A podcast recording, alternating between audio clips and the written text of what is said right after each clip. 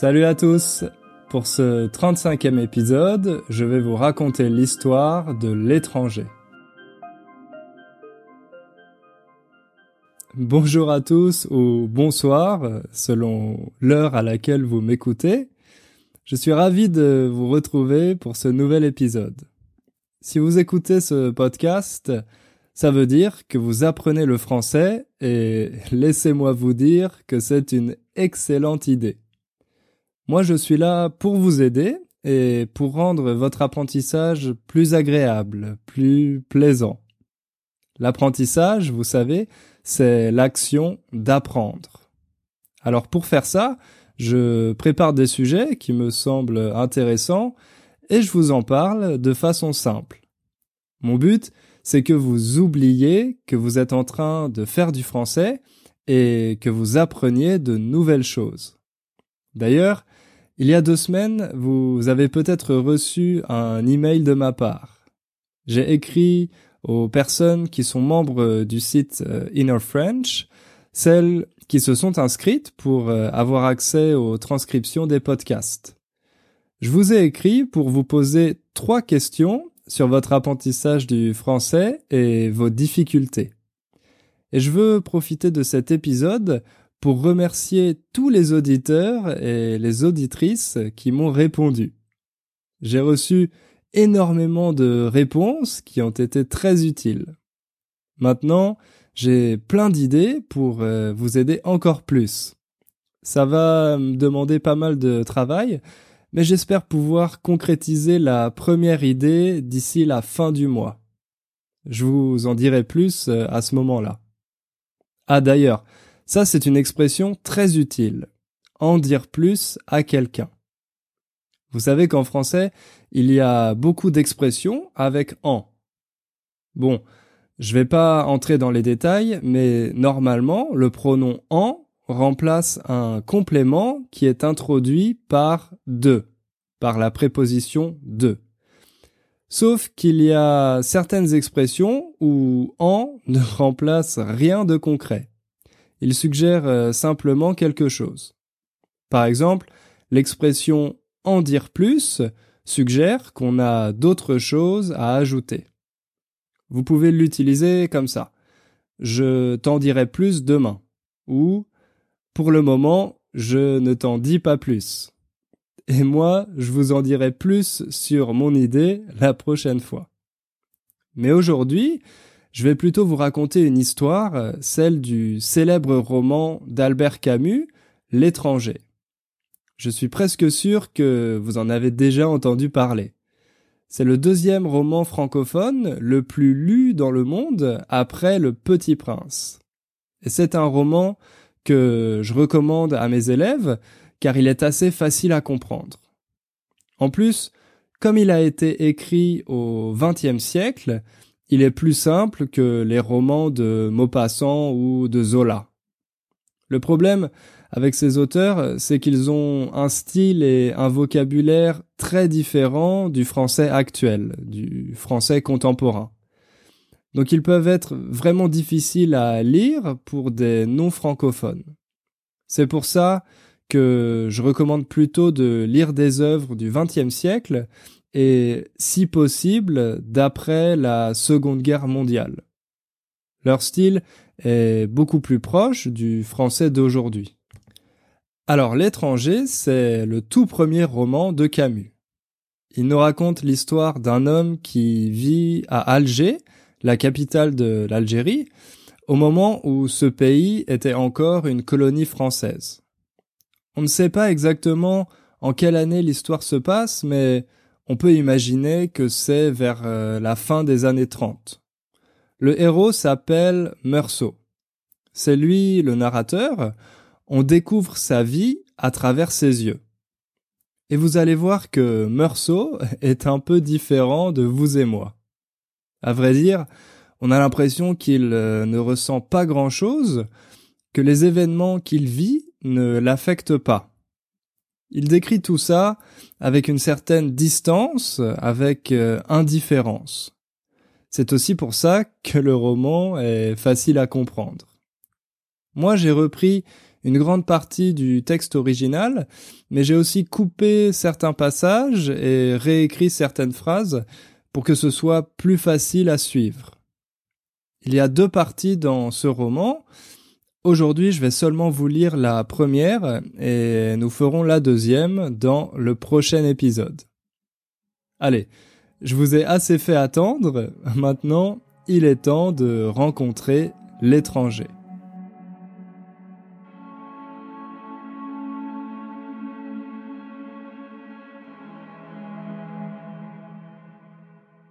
Aujourd'hui, maman est morte.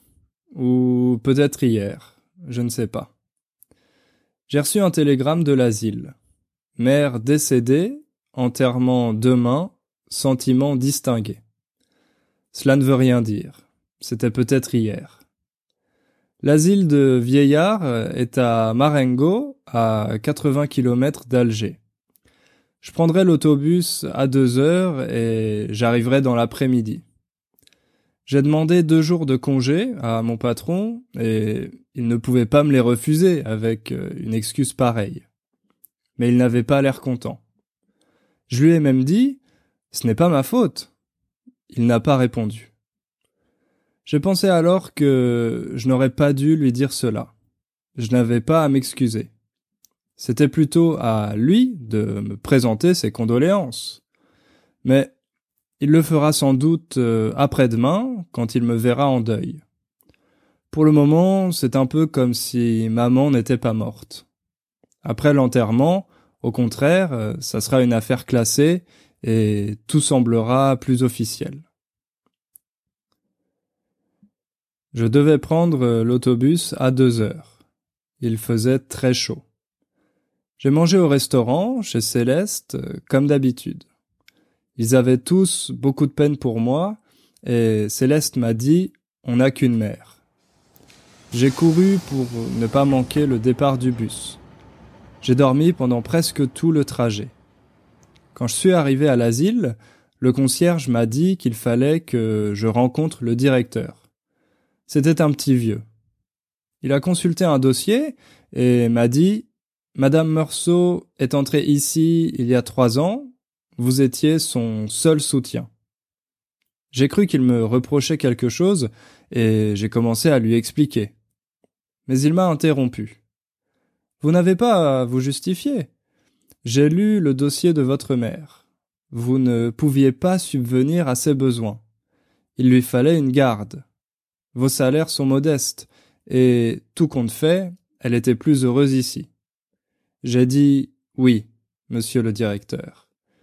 Il a ajouté Vous savez, elle avait des amis, des gens de son âge.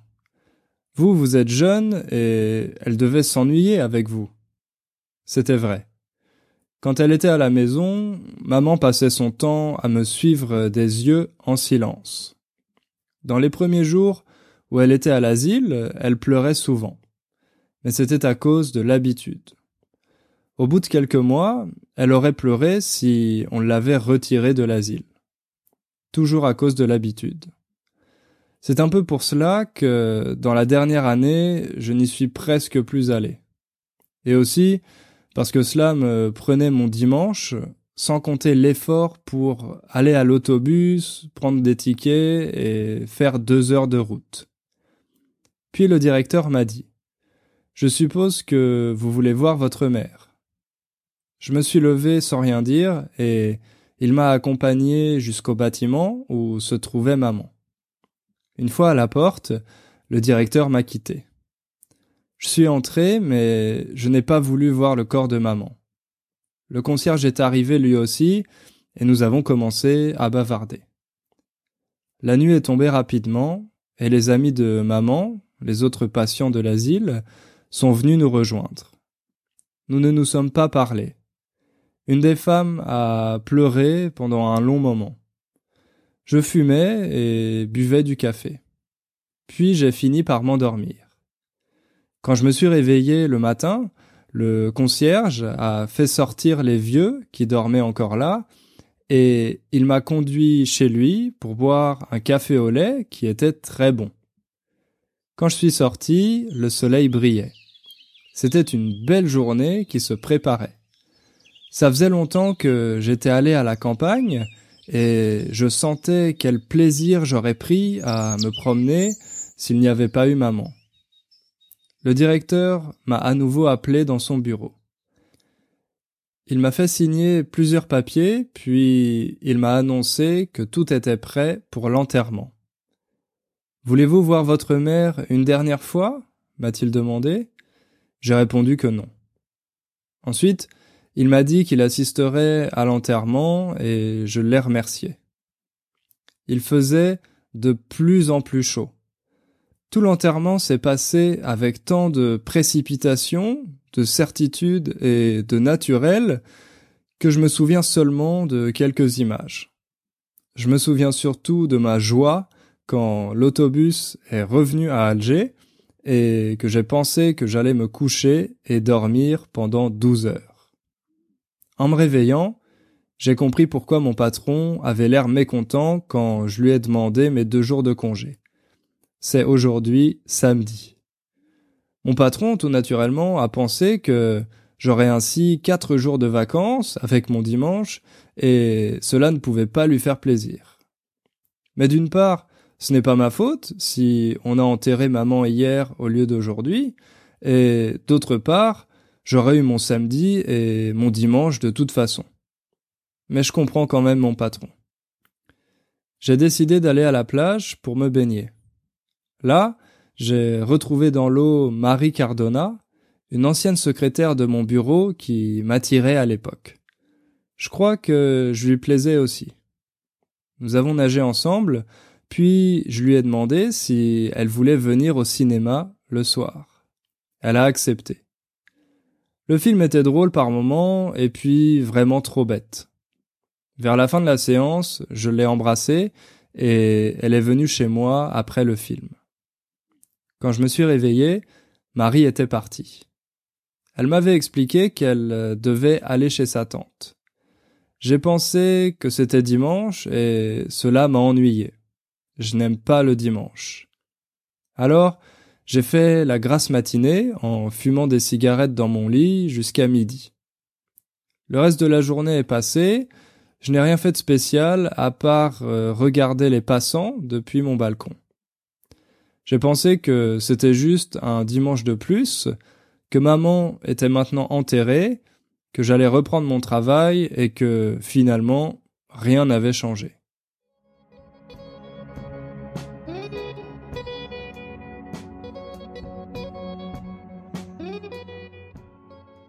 Aujourd'hui, j'ai beaucoup travaillé au bureau.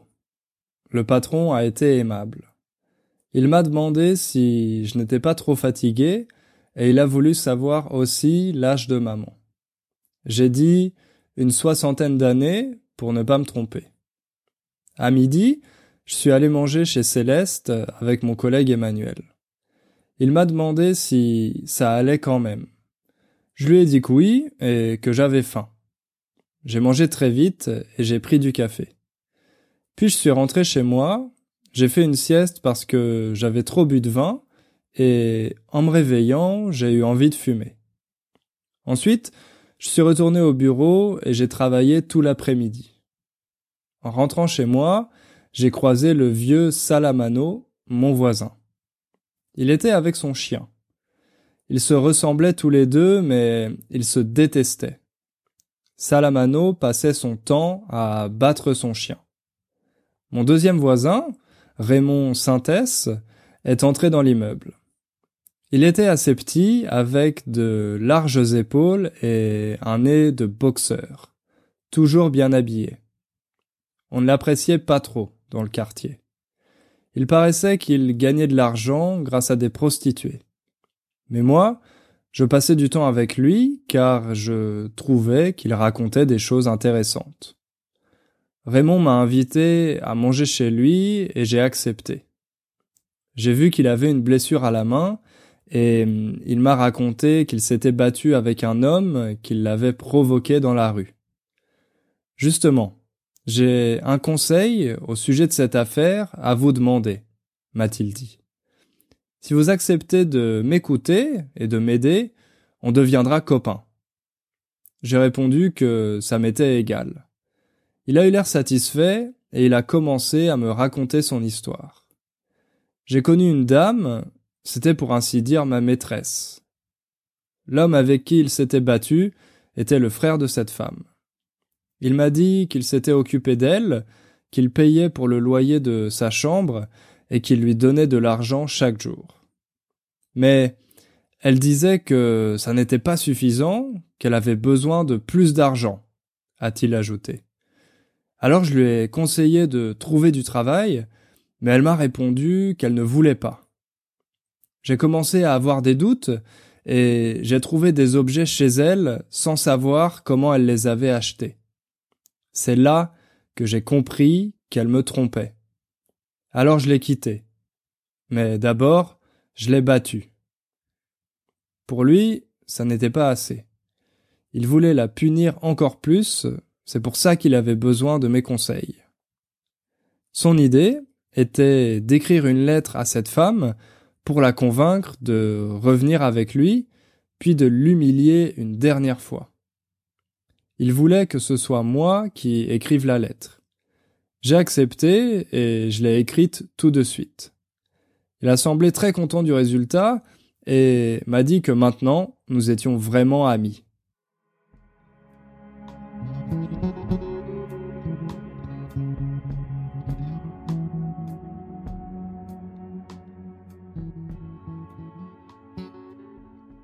J'ai bien travaillé toute la semaine. Hier, c'était samedi. J'ai retrouvé Marie et nous sommes allés à une plage à quelques kilomètres d'Alger. Nous avons passé l'après-midi à jouer dans l'eau et à nous embrasser, puis nous sommes rentrés chez moi. Ce matin, Marie est restée et elle m'a demandé si je l'aimais. Je lui ai répondu que cela ne voulait rien dire, mais qu'il me semblait que non. Elle a eu l'air triste. Mais ensuite, elle a préparé le déjeuner comme si de rien n'était. C'est à ce moment que les bruits d'une dispute ont éclaté chez Raymond. On a d'abord entendu une voix aiguë de femme, et puis Raymond qui disait Tu m'as manqué, tu m'as manqué, je vais t'apprendre à me manquer. La femme a hurlé si fort que tous les voisins sont sortis sur le palier. Marie et moi, nous sommes sortis aussi. La femme criait toujours et Raymond frappait toujours. Marie m'a dit que c'était terrible et je n'ai rien répondu. Elle m'a demandé d'aller chercher un policier, mais je lui ai dit que je n'aimais pas les policiers. Un autre voisin est allé en chercher un. Il a frappé à la porte et Raymond a ouvert après un long moment. Le policier a dit à la femme de partir et il a noté le nom de Raymond. Marie et moi avons fini de préparer le déjeuner. Mais elle n'avait pas faim, j'ai presque tout mangé. Elle est partie à une heure et j'ai dormi un peu. Vers trois heures, Raymond est entré chez moi. Il m'a raconté qu'il avait accompli sa vengeance, mais qu'après, la femme l'avait giflé. C'est pour ça qu'il l'avait battue. Je lui ai dit qu'il me semblait que maintenant elle était punie et qu'il devait être content. C'était aussi son avis. Il m'a demandé si je voulais sortir avec lui. Il m'a dit qu'il fallait que je lui serve de témoin devant les policiers. Moi, cela m'était égal, mais je ne savais pas ce que je devais dire. Selon Raymond, il suffisait de déclarer que la fille lui avait manqué. J'ai accepté de lui servir de témoin. Nous sommes sortis et nous avons passé un bon moment. Je trouvais que Raymond était très gentil. En rentrant, nous avons vu le vieux Salamano qui avait l'air agité. Quand nous nous sommes rapprochés, j'ai vu qu'il n'avait pas son chien. Il regardait de tous les côtés, cherchait partout dans la rue. Quand Raymond lui a demandé ce qu'il avait, il a répondu que son chien s'était enfui pendant leur promenade. Raymond et moi, on lui a dit que son chien allait sûrement revenir. Mais le vieux avait l'air de plus en plus agité, il avait peur que des employés de la fourrière euh, trouvent son chien et le prennent. Mais s'il me demande de l'argent pour le récupérer, le chien peut bien crever. Raymond et moi, nous sommes rentrés chez nous. Un moment après, le vieux Salamano a frappé à ma porte. Quand j'ai ouvert, il m'a dit Ils ne vont pas me le prendre, dites, monsieur Meursault. Ils vont me le rendre. Qu'est-ce que je vais devenir sinon? Je lui ai dit que la fourrière gardait les chiens trois jours à la disposition de leur propriétaire et qu'ensuite elle en faisait ce que bon lui semblait. Il m'a regardé en silence. Puis il m'a dit bonsoir. Il a fermé sa porte et après j'ai entendu qu'il pleurait chez lui. Je ne sais pas pourquoi, j'ai pensé à maman. Mais il fallait que je me lève tôt le lendemain. Je n'avais pas faim et je me suis couché sans dîner. Raymond m'a téléphoné au bureau pour m'inviter à passer la journée de dimanche chez un de ses amis près d'Alger. Je lui ai répondu que je voulais bien, mais que j'étais censé voir Marie ce jour-là, alors il m'a dit de venir avec elle. J'ai accepté. Il voulait aussi m'avertir d'autre chose. Il avait été suivi toute la journée par un groupe d'Arabes parmi lesquels se trouvait le frère de son ancienne maîtresse. Si tu le vois près de la maison ce soir en rentrant, avertis-moi. Peu après, le patron m'a fait venir dans son bureau. Il avait l'intention d'installer un bureau à Paris et il voulait savoir si j'accepterais d'y aller. Cela me permettrait de vivre à Paris et aussi de voyager une partie de l'année. Vous êtes jeune et il me semble que c'est une vie qui doit vous plaire, a-t-il dit. J'ai dit que oui, mais que dans le fond, cela m'était égal. Il m'a demandé alors si je n'étais pas intéressé par euh, un changement de vie. J'ai répondu qu'on ne changeait jamais de vie, qu'en tout cas, toute se valait et que la mienne, ici, ne me déplaisait pas du tout. Il a eu l'air mécontent, m'a dit que je répondais toujours à côté, que je n'avais pas d'ambition et que cela était très mauvais pour les affaires. Alors, je suis retourné travailler. Je ne voyais pas de raison pour changer ma vie. En y réfléchissant bien, je n'étais pas malheureux. Quand j'étais étudiant, j'avais beaucoup d'ambitions de ce genre. Mais quand j'ai dû abandonner mes études, j'ai très vite compris que tout cela était sans importance réelle. Le soir, Marie est venue me chercher et m'a demandé si je voulais me marier avec elle. J'ai dit que cela m'était égal et que nous pourrions le faire si elle le voulait. Elle a voulu savoir alors si je l'aimais. J'ai répondu, comme j'avais déjà fait une fois, que cela ne signifiait rien, mais que sans doute je ne l'aimais pas. Pourquoi m'épouser, alors? a-t-elle dit. Je lui ai expliqué que cela n'avait aucune importance et que si elle le désirait, nous pouvions nous marier. D'ailleurs, c'était elle qui le demandait, et moi, je me contentais de dire oui. Elle a observé alors que le mariage était une chose grave. J'ai répondu non. Elle m'a regardé en silence, puis elle m'a demandé si j'aurais accepté la même proposition venant d'une autre femme à qui je serais attaché de la même façon. J'ai dit naturellement. Elle s'est demandé alors si elle m'aimait et moi, je ne pouvais rien savoir sur ce point. Après un autre moment de silence, elle a murmuré que j'étais bizarre, qu'elle m'aimait sans doute à cause de cela, mais que peut-être un jour je la dégoûterais pour les mêmes raisons. Comme je n'avais rien à ajouter, elle m'a pris le bras en souriant et elle a déclaré qu'elle voulait se marier avec moi. Ensuite, nous nous sommes promenés dans la ville jusqu'au soir. Marie est partie car elle avait des choses à faire. J'ai dîné au restaurant, puis en rentrant chez moi, j'ai trouvé le vieux Salamano. Je l'ai fait entrer et il m'a appris que son chien était perdu car il n'était pas à la fourrière. Les employés lui avaient dit que, peut-être, il avait été écrasé. J'ai dit au vieux Salamano qu'il pourrait avoir un autre chien. Mais il m'a dit qu'il était habitué à celui-là. Je lui ai posé quelques questions sur son chien. Il m'a dit qu'il l'avait eu après la mort de sa femme et il a commencé à me raconter sa vie. Il m'a dit que maman aimait beaucoup son chien. En parlant d'elle, il l'appelait votre pauvre mère. Il a ajouté qu'il savait que dans le quartier, on m'avait mal jugé parce que j'avais mis ma mère à l'asile, mais il me connaissait et il savait que j'aimais beaucoup maman.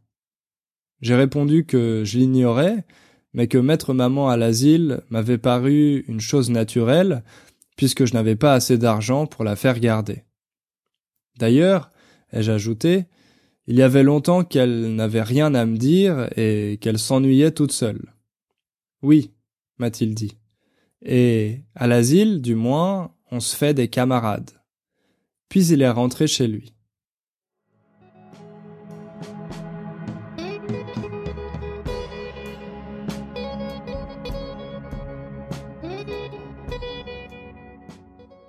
Le dimanche, Marie est venue me réveiller et je me suis préparé pour aller chez l'ami de Raymond.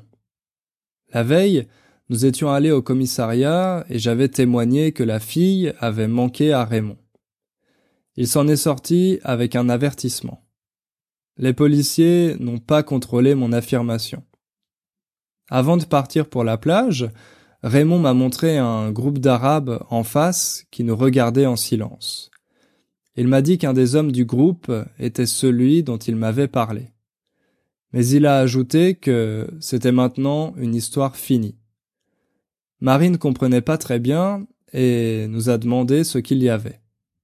Je lui ai dit que c'était des Arabes qui en voulaient à Raymond. Elle a voulu qu'on parte tout de suite. Nous sommes allés vers l'arrêt d'autobus qui était un peu plus loin et Raymond m'a annoncé que les Arabes ne nous suivaient pas. Je me suis retourné. Ils étaient toujours à la même place et ils regardaient avec indifférence l'endroit que nous venions de quitter. Nous avons pris l'autobus. Nous sommes descendus dans la banlieue d'Alger. La plage n'était pas loin de l'arrêt d'autobus. L'ami de Raymond habitait juste au bout de la plage. Il s'appelait Masson. C'était un grand type avec une petite femme ronde et gentille à l'accent parisien. Il nous a dit tout de suite de nous mettre à l'aise et qu'on mangerait des poissons qu'il avait pêchés le matin même. Je suis allé me baigner avec Marie et Masson. Je me sentais bien avec Marie. Nous étions en parfaite harmonie dans la mer. Ensuite, nous sommes retournés nous allonger sur la plage, puis nous sommes allés manger tous ensemble. Nous avons bu beaucoup de vin et au moment du café, j'avais la tête un peu lourde. Après le repas, Raymond, Masson et moi sommes allés nous promener pendant que les femmes restaient faire la vaisselle et la sieste. À un moment, Raymond a dit à Masson quelque chose que j'ai mal entendu. Mais j'ai aperçu en même temps, tout au bout de la plage, deux Arabes qui venaient dans notre direction. J'ai regardé Raymond et il m'a dit c'est lui. Nous avons continué à marcher. Les Arabes avançaient lentement et ils étaient déjà beaucoup plus rapprochés. Raymond a dit S'il y a de la bagarre, toi, maçon, tu prendras le deuxième, moi, je me charge de mon type, toi, Meursault, s'il en arrive un autre, il est pour toi. J'ai dit oui. Et Masson a mis ses mains dans les poches. Quand nous avons été à quelques pas les uns des autres, les Arabes se sont arrêtés. Raymond est allé tout droit vers son type. J'ai mal entendu ce qu'il lui a dit, mais l'autre a fait semblant de lui donner un coup de tête. Raymond a frappé alors une première fois, et il a tout de suite appelé Masson. Masson est allé à celui qu'on lui avait désigné, et il l'a frappé. Pendant ce temps, Raymond aussi frappait l'autre. Raymond s'est retourné vers moi et a dit Tu vas voir ce qu'il va prendre. Je lui ai crié Attention, il a un couteau. Mais déjà, Raymond avait le bras ouvert et la bouche tailladée. Nous nous sommes arrêtés. Les deux Arabes reculaient en nous menaçant avec le couteau, et puis ils se sont enfuis. Nous sommes rentrés, et Raymond est parti avec Masson voir un docteur qui n'était pas loin. Je suis resté pour expliquer aux femmes euh, ce qui était arrivé. Madame Masson pleurait et Marie était très pâle. Moi, cela m'ennuyait de leur expliquer. J'ai fini par me taire et j'ai fumé en regardant la mer. Vers une heure et demie, Raymond est revenu avec Masson. Le docteur lui avait dit que ce n'était rien, mais Raymond avait l'air très sombre. Il est parti vers la plage et je l'ai suivi. Nous avons marché longtemps sur la plage. Le soleil était maintenant écrasant. Nous sommes arrivés enfin à une petite source d'eau qui coulait dans le sable derrière un gros rocher. Là, nous avons trouvé nos deux Arabes. Ils étaient couchés. Ils avaient l'air tout à fait calmes et presque contents. Notre venue n'a rien changé. Celui qui avait frappé Raymond le regardait sans rien dire. Raymond a pris son revolver, mais l'autre n'a pas bougé. Raymond m'a demandé Je le tue? Je lui ai répondu Il ne t'a pas encore parlé, tu ne devrais pas tirer comme ça. Puis Raymond a dit Alors je vais l'insulter, et quand il répondra, je le tuerai. Non, ai-je dit à Raymond. Prends-le d'homme à homme et donne-moi ton revolver. Si l'autre intervient, ou s'il tire son couteau, je le tuerai. Raymond m'a donné son revolver. J'ai pensé à ce moment qu'on pouvait tirer ou ne pas tirer. Mais brusquement, les Arabes sont partis. Raymond et moi sommes alors euh, rentrés chez Masson. Raymond semblait aller mieux et il a parlé de l'autobus du retour. Moi, ça m'était égal d'être ici ou là.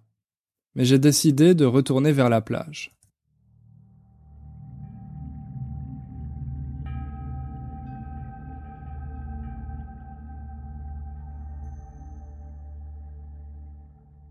Il faisait très chaud. J'ai marché longtemps. J'ai fini par arriver au rocher où nous avions vu les Arabes. C'est là que j'ai vu que le type de Raymond était revenu. Il était seul, allongé sur le sable. J'ai été un peu surpris. Pour moi, c'était une histoire finie, et j'étais venu là sans y penser. Dès qu'il m'a vu, il s'est levé un peu et a mis la main dans sa poche. Moi, naturellement, j'ai serré le revolver de Raymond dans ma veste. J'ai pensé que je pouvais juste repartir et que ce serait fini. Mais le soleil brûlant et la longue plage derrière moi me décourageaient. J'ai attendu. C'était le même soleil que le jour où j'avais enterré maman, et comme ce jour-là, j'avais mal à la tête. Pour éviter le soleil qui me brûlait, j'ai fait un pas en avant et cette fois, l'arabe a sorti son couteau. La lumière s'est reflétée sur la lame et m'a aveuglé, d'autant plus que j'avais les yeux couverts de sueur. C'est alors que tout a basculé. J'ai tiré sur l'arabe. J'ai compris que j'avais détruit l'équilibre du jour, le silence exceptionnel d'une plage où j'avais été heureux. Alors, j'ai tiré encore quatre fois sur son corps qui ne bougeait plus. Et c'était comme quatre coups brefs que je frappais sur la porte du malheur.